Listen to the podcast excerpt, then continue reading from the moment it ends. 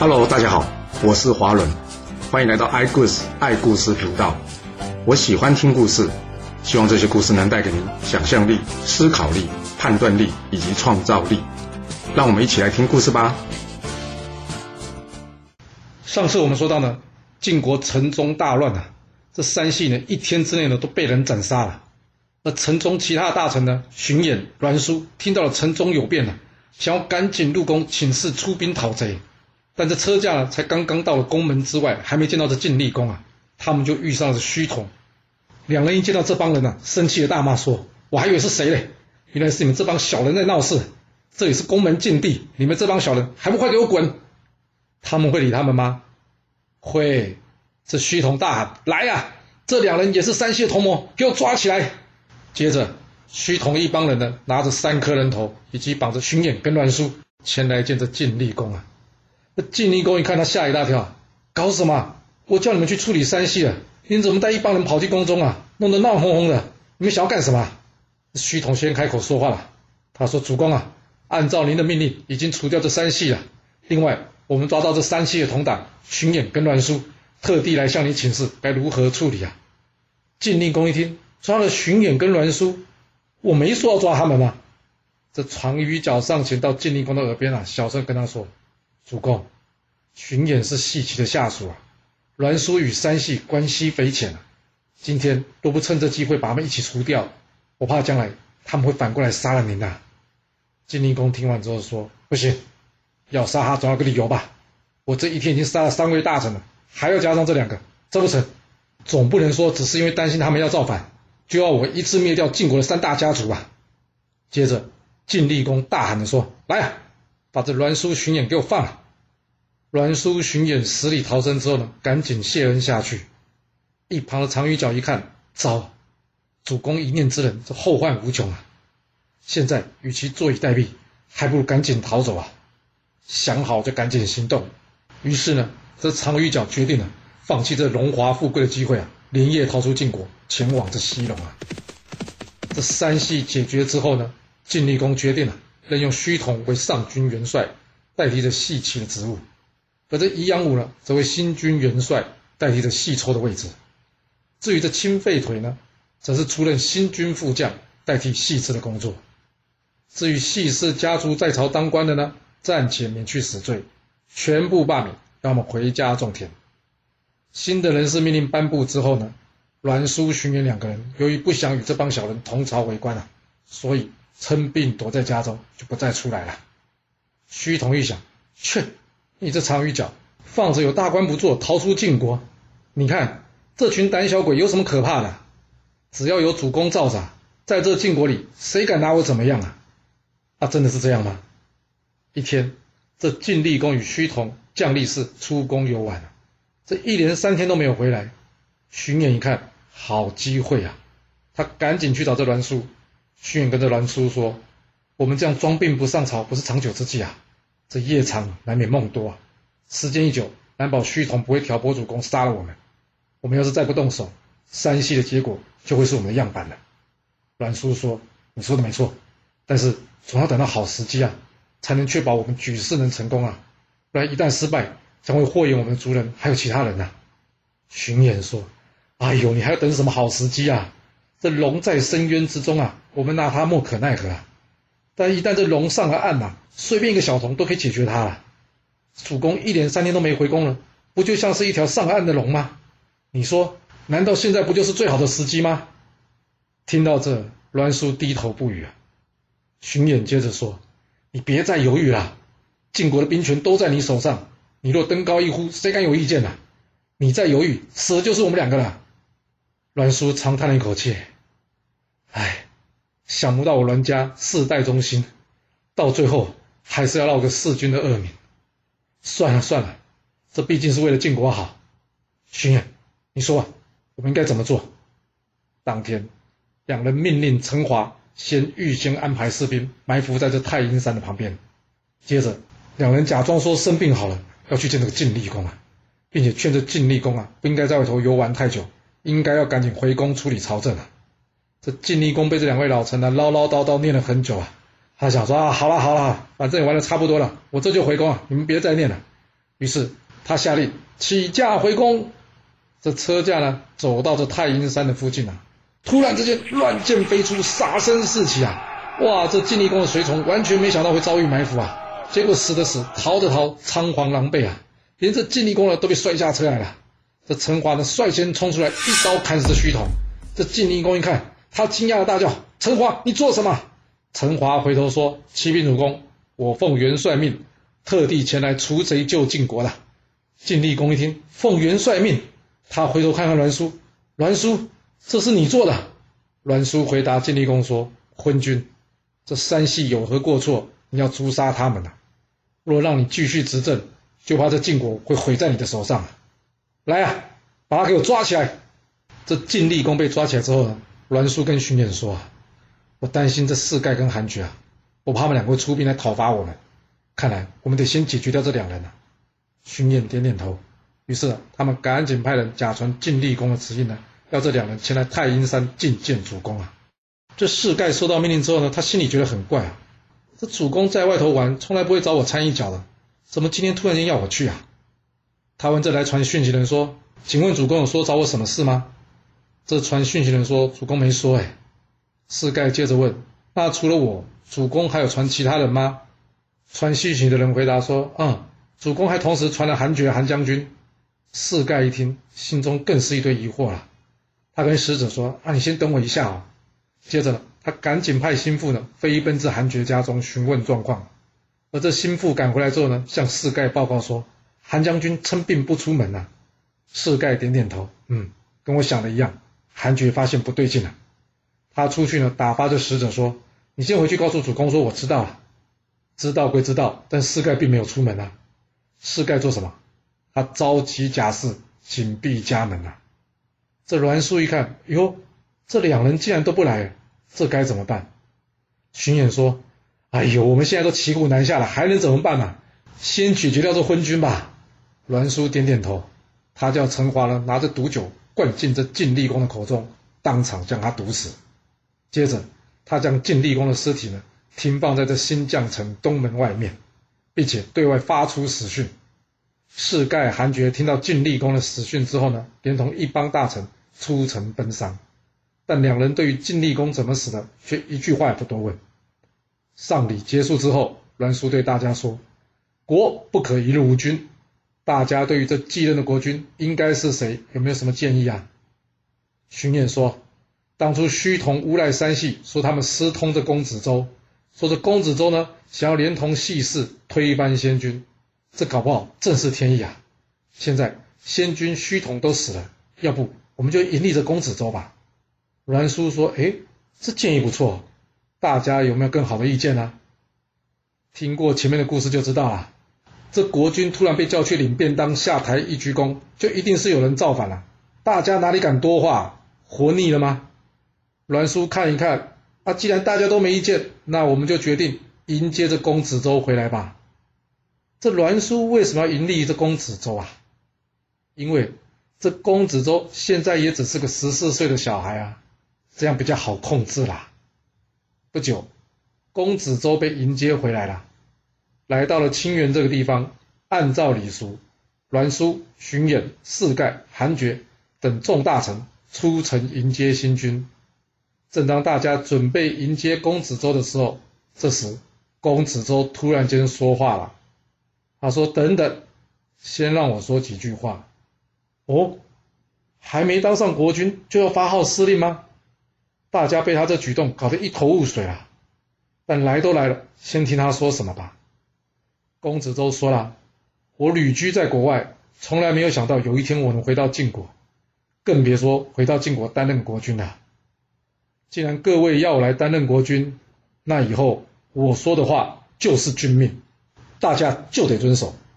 若是你们只是要一个有名无实的国君，那我不愿意出任。你们可以另选贤人。我话说到这，若是你们同意，现在就可以拜我为国君；若是不同意，我这转身就回。哇，谁能想得到一位十四岁小孩竟然会说出这种话？大家一时之间全部愣在那了。接着，世盖、韩厥带头恭贺勋君回国，而栾书一般大臣见状了。也只好跟着一起怎么样？恭贺新君回国了。公子周说：“那我就当大家是同意喽。”说完，他昂然走向前，随大臣们一同回宫。这栾书一看这状况啊，私底下跟大家说：“哇，这新君是个狠角色，大家今后要小心呐。”这公子周即位，是为晋悼公。隔天上朝，晋悼公先把这宜阳武跟清废腿给抓出来，他斥责他们说：“为什么要鼓动先君，让他滥杀大臣啊？来啊，将这两个拖下去给斩了，并且将他的族人全部赶离晋国。”接着，他命令人呢，将这弑君的凶手陈华拉到这市场口，处以责刑。责刑是什么？就是砍断四肢之后怎样，再割断喉咙。哇！他不让陈华开口多说一句话，哎，哦，这个举动呢，把这栾书吓得魂都掉了。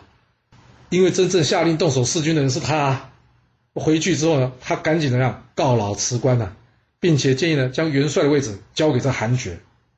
晋悼公之道韩厥是个正直又有能力的人，所以他立刻准了栾书的辞呈。而这栾书回家之后没过多久也病死了。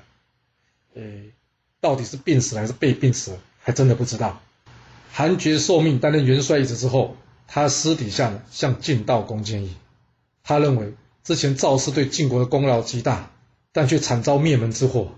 主公，您上台之后奖赏分明，对这图案谷诬赖赵氏一事，是否也能查明处理，还赵氏一个清白啊？晋悼公说，赵氏被灭门一事，我在外也听说了，图案谷的事我会处理，但要如何还赵家清白呢？赵家最后一位女婴不是已经死在宫中了吗？韩厥说：“主公，其实赵家最后一个孩子不是女儿，而是儿子，他的名字叫做赵武，目前还活着。”晋悼公一听，赵家有后，你怎么知道？韩厥将这十五年前往事详详细细的向着晋道公说明。晋道公听完之后，他问韩厥：“那你有办法找到赵武吗？”韩厥说：“当然。”不过，因为图案谷还在宫中，这件事要秘密进行。晋道公点点头说：“我知道，你就先去迎接赵武回来吧。”韩厥出宫之后呢，秘密带人前往这虞山去见这陈婴。陈婴一见到韩厥，就知道赵家的冤情有机会洗刷了。韩厥秘密带着陈英、赵武返回新绛城。对陈英来说，这十五年就好像过了数百年。又好像是昨天，十五年前，他带着赵武逃出都城，完全没想到有一天他还能再回来。只不过，这晋国的都城已经从绛州城变成了新绛城。韩厥进城之后，立刻带赵武呢秘密入宫去见了晋悼公啊。接着，晋悼公假装对外说他生病了。隔天，韩厥率领着众官员前来宫中探病了。晋悼公跟大家说：“哎呀，其实呢，我也没什么病啊，就是昨天晚上呢，在看功劳簿上有一件事呢，我一时想不出答案来，所以呢，觉得人有点不舒服。”大家一听呢，哦，主公有什么事不明白，我们大家可以帮忙想。晋悼公说：“我看到这赵衰、赵盾对我晋国功劳甚大，就算有过，也不至于灭了他全族吧？这件事你们有谁知道这细节吗？”大家一听，哎，这赵氏都被灭族十五年了，主公怎么会提到这件事呢？接着有人说了，主公啊，现在就算想要帮着赵氏平反，但赵氏已经没有后人，我们也无能为力啊。晋悼公一听，哦，是这样吗？他请赵武出来，然后呢，请韩厥跟大家说，来来来，你跟大家介绍一下这个人是谁啊？韩厥回头向大家说。这个人呢是赵朔的儿子，名叫赵武。这十五年来一直由赵家家臣陈婴抚育着。屠岸贾一听，不会吧？赵武，他当场两脚一软，站不稳了。晋悼公接着说：“啊，屠岸贾啊，你还知道会害怕？当初你无端灭了赵氏，现在一报还一报喽。韩厥听命，我命令你连同赵武，即刻率领士兵去将屠岸贾一族全部给我灭了。”这是所谓善有善报，恶有恶报，不是不报，时候未到啊！这图案谷被杀的消息啊，立即传遍了全城。大家除了替赵氏高兴以外，更觉得这新上任主公啊是位英明的君主啊。赵武在报这杀父灭族之仇，并击败完他父亲之后，回来见这晋悼公。晋悼公让他依旧继承赵家的封地，并且呢让他接替图案国工作。至于这陈英吗？晋悼公很欣赏这位忠臣啊，所以也打算任命他做官。但陈英却婉拒了。陈英说：“谢谢主公。十五年前，我与公孙杵臼约定，要用生命保护赵氏孤儿，找机会报仇。如今赵武大仇已报，按照约定，我应该要去陪公孙杵臼了。”说完，他突然拔剑自刎于晋悼公之前。赵武根本不知道陈英与公孙杵臼有这样的约定啊，他更不知道陈英会有这样的举动啊。他眼睁睁看着抚育自己十五年的父亲当众自刎，他难过的抱着陈英大哭。晋悼公没有想到天下还有这样忠义的人呐，他安慰赵武，并且请人呢将陈英与公孙杵臼厚葬在一起。晋悼公将这坟墓命名为“恶义”，义气的义啊，来表彰这两位忠义的臣子。另外呢，将躲去宋国避难的赵胜呢也请回晋国来。晋悼公上任之后，赏罚分明啊，知人善任，并且呢，采用了与外族和睦共处的策略，很快的将晋国再次推向了霸业的高峰啊。这时候啊，大部分的诸侯呢，都前来侍奉着晋国，除了这郑国的郑成功啊，因为郑成功感念楚共王为他失去了一只眼睛，所以他不肯改弑晋国啊。正当晋悼公恢复晋国霸业的同时，南方的楚共王一看。这可不行啊！怎么可以让他那么顺利呢？我得给这小子一点颜色瞧瞧啊！他问大臣们有没有什么对策啊？这另一公子殷齐摇摇头说他想不出办法。而另一头公子仁夫则建议啊，大王，我看这中原之中啊，爵位最高的就属宋国，而这宋国呢也不算小国，更处于晋国与吴国中间。我们若是要找事，应该要从这宋国下手。楚共王点点头说：“嗯，有理。继续说。”这公子仁夫接着说了：“这宋国目前有五位大夫，因为之前与宋国主事的大夫化缘不和，现在避居在我楚国。我们可以来个以宋制宋，就是派兵协助这些人呢，来攻打宋国的彭城。成功之后呢，我们将这彭城地方封赏给他们。接下来就是看晋国怎么做了。若是晋国不出兵救宋，”那就是给诸侯们看笑话了。要是晋国出兵救宋呢，我们也可以先让这五大夫去应战啊，到时候再看看状况，决定要不要出兵援助。您看怎么样？楚共王一听，妙，仁夫，这件事就交给你去办吧。当年夏天，公子仁夫领命之后，立即联系郑成功，并且让宋国的于石等五大夫作为向导，出兵攻打宋国。没多久。他们迅速攻下这彭城。楚共王跟于石说：“啊，这彭城非常重要啊，晋可以攻打宋国，同时又可以阻断晋国与吴国的联系。我现在呢，派三百辆兵车给你们，你们呢要好好守住这里，千万别辜负我的期望，知道了吗？”于是领命之后，楚共王班师回国。到了冬天，宋国宋成公这边呢，派出了大夫老左率兵要夺回这彭城啊。这于石看到老左之来呢，出兵应战，结果却被这老左打个大败。他赶紧逃回城中呢，下令深沟高垒，严加防守，不准出去啊。而另外一方面呢，则是赶紧派人去请楚国来协助。楚国一听，啊，只有宋军来围彭城啊，晋国没来。哎，这于石真是这点小事都办不好。公子英奇啊，我看还是你率兵去援助他吧。公子英奇领命之后呢，立刻前往率兵援助这于石啊。另一头呢，宋国大夫老左一看这于石啊，几天都不敢出来应战，他笑这于石啊，这是胆小怕死啊。不久之后呢，他听到楚国大军前来救援呐，老左心里想：哦，正好，我一身本领没处展现，你楚国正好给我立功啊。于是他决定怎么样，将这军队掉头去迎战这楚军啊。但对方可是楚国大将公子婴齐哎，公子英奇一看，哦，这不怕死的，竟然敢来冲我楚军阵营啊！来啊，打开正门让他进来。这老左呢，完全不假思索啊，一看正门一开啊，他纵马向前啊，想来个直捣黄龙，但没想到呢，才刚一深入敌阵啊，这阵门随即关上了。接着四面八方箭如雨下，那你猜老左会怎么样？老左当场被射成了刺猬啊！杀了老左之后呢，楚军啊杀散这宋军，再连同彭城守军一同攻向这宋国。这宋成功一看，糟糕不妙啊！他赶紧派人向晋国求援啊。晋悼公在收到宋成功的求援之后呢，他赶紧召集群臣询问大家意见。